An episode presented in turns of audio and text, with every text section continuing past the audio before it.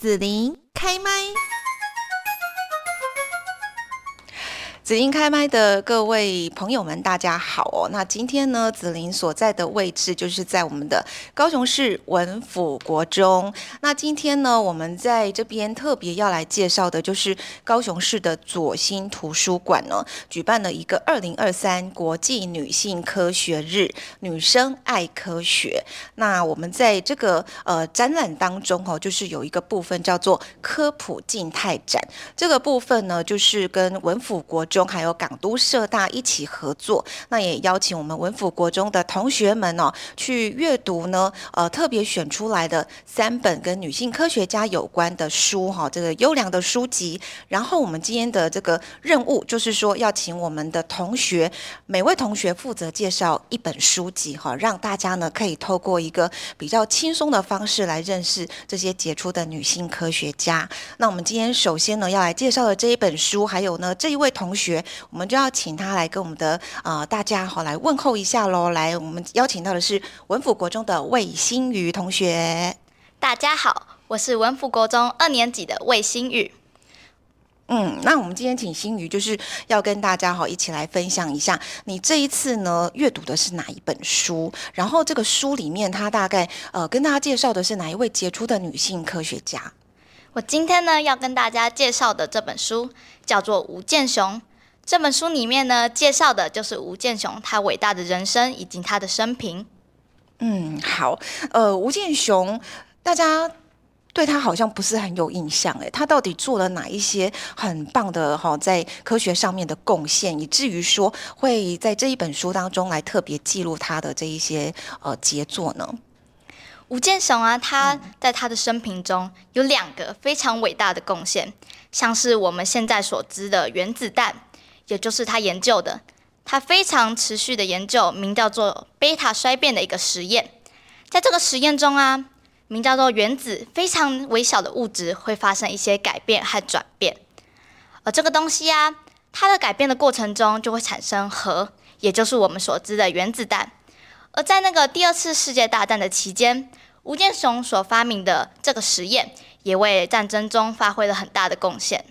嗯，那我要问一下新宇，就是其实讲到原子弹，我想大家好像印象比较深刻的是爱因斯坦吧？对，原来吴建雄有在里面啊。对他其实他是就是他是原子弹的先驱，他也被大家称为说核子研究的女王，并且他是一个中国人，也被称为叫做中国的居里夫人。嗯，好，呃，然后另外就是，其实我们看到有很多的发明，好，或者是说一些比较进步的一些发现哦，好像都是来自于战争哦。那这原子弹当初也是在战争中有一些这个要讲贡献还是伤害呢？应该说就是吴建雄呢，他是在美国为军方做出了一些很大的贡献，他发明的这个原子弹在各国啊都有不同的应用。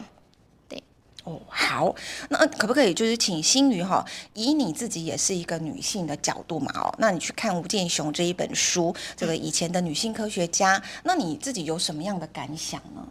我觉得啊，吴建雄她作为一位女性的科学家是十分不容易的，在那个重男轻女的时代啊，吴建雄他其实非常的幸运，他爸爸从小的爱护、开明的思想，让他的教育天赋得到了很大的启发。而没有因为性别的歧视被埋没，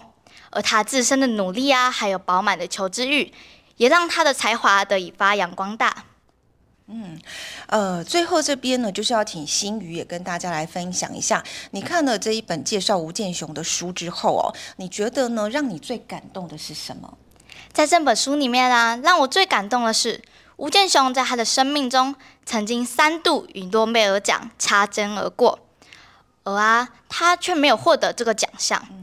有许多一个，有许多人认为他发明的这些理论啊，非常的重要，应该让他获得这他该有的奖项。